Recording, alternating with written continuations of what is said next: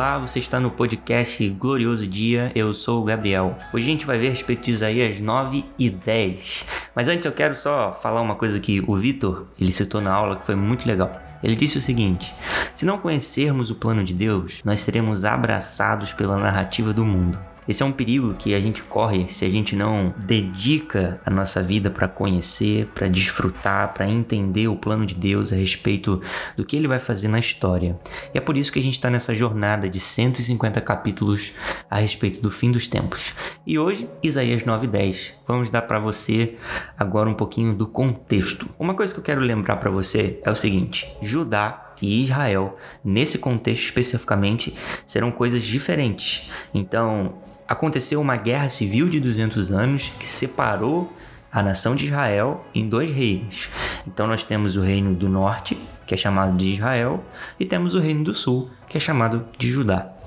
O Império Assírio ele vai invadir o reino do norte, que é chamado de Israel, e alguns anos depois ele invade novamente o reino do norte, captura sua capital, escraviza o seu povo. Então esse é mais ou menos o contexto de Isaías 9 e 10. É um contexto de muita tensão, um contexto de invasão militar. No final do capítulo 8, Isaías ele descreve o que aconteceria com Judá caso eles viessem né, a rejeitar a liderança do Senhor e não compreendessem a respeito do seu plano revelado por meio dos profetas. Então, o que iria acontecer? A crise ela iria sobrevir a eles, mas os que restassem eles deveriam olhar para além do tempo deles, além é, do tempo de caos, de trevas e de todo esse contexto meio macabro que eles estavam vivendo e tentar enxergar a luz de um rei que viria, um rei vindouro. Deus, ele iria enviar essa grande luz na pessoa de um rei. E esse rei é Jesus, é o Messias. Então a esperança do reinado terreno para Isaías, por exemplo, era uma realidade presente que ganha vida, né, no agora. Sendo assim, esses discípulos, essas pessoas, elas deveriam crescer em fé nessa promessa e não se desesperar por conta de todo o caos que eles estavam vivendo. O povo da Galiléia que iria experimentar a mão disciplinadora do Senhor seria o mesmo povo que iria desfrutar dessa luz de Deus. Então, a luz da glória de Deus, ela foi vista na Galiléia quando Jesus ele faz de Carfanaum a sua sede. Então, uma maior medida de luz será vista por todo Israel durante o reino milenar de Jesus. Porém, contudo, todavia, Deus, ele iria oprimir a Galileia para depois poder restaurar. Então a Galileia iria passar por um tempo de caos, um tempo de dificuldade, para que depois ela pudesse experimentar de uma restauração que o Senhor iria operar. Existem algumas pessoas que elas acreditam que Isaías 9, ali do versículo 3 ao versículo 5, foi completamente cumprido quando Jesus ele veio, né? Quando ele veio, ele fez a sua sede na Galileia, mas o cumprimento completo só vai acontecer quando Israel for multiplicado e vier a se regozijar, vier a se alegrar no Senhor, entendendo que ele é o Messias de Israel e o rei que iria restaurar a nação. Cara, é muito bonito ver a maneira como o profeta ele fala sobre o Messias. Em Isaías 9 ele consegue é, expressar de uma maneira muito brilhante como que é, Jesus ele foi perfeitamente humano e, ao mesmo tempo perfeitamente Deus, e ao mesmo tempo a figura de um menino iria se tornar o governante, iria se tornar o rei que realizaria todas as coisas sobre a terra e sobre a nação de Israel. Um pouquinho mais à frente, Deus vai julgar a nação pecadora de Israel.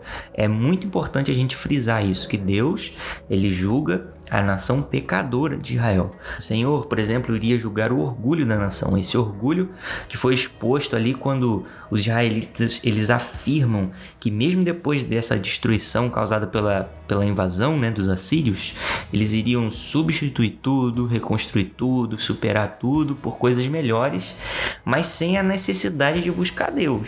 É muito legal a gente poder ver que Deus ele é plenamente soberano sobre essas nações, sobre todas as nações da terra.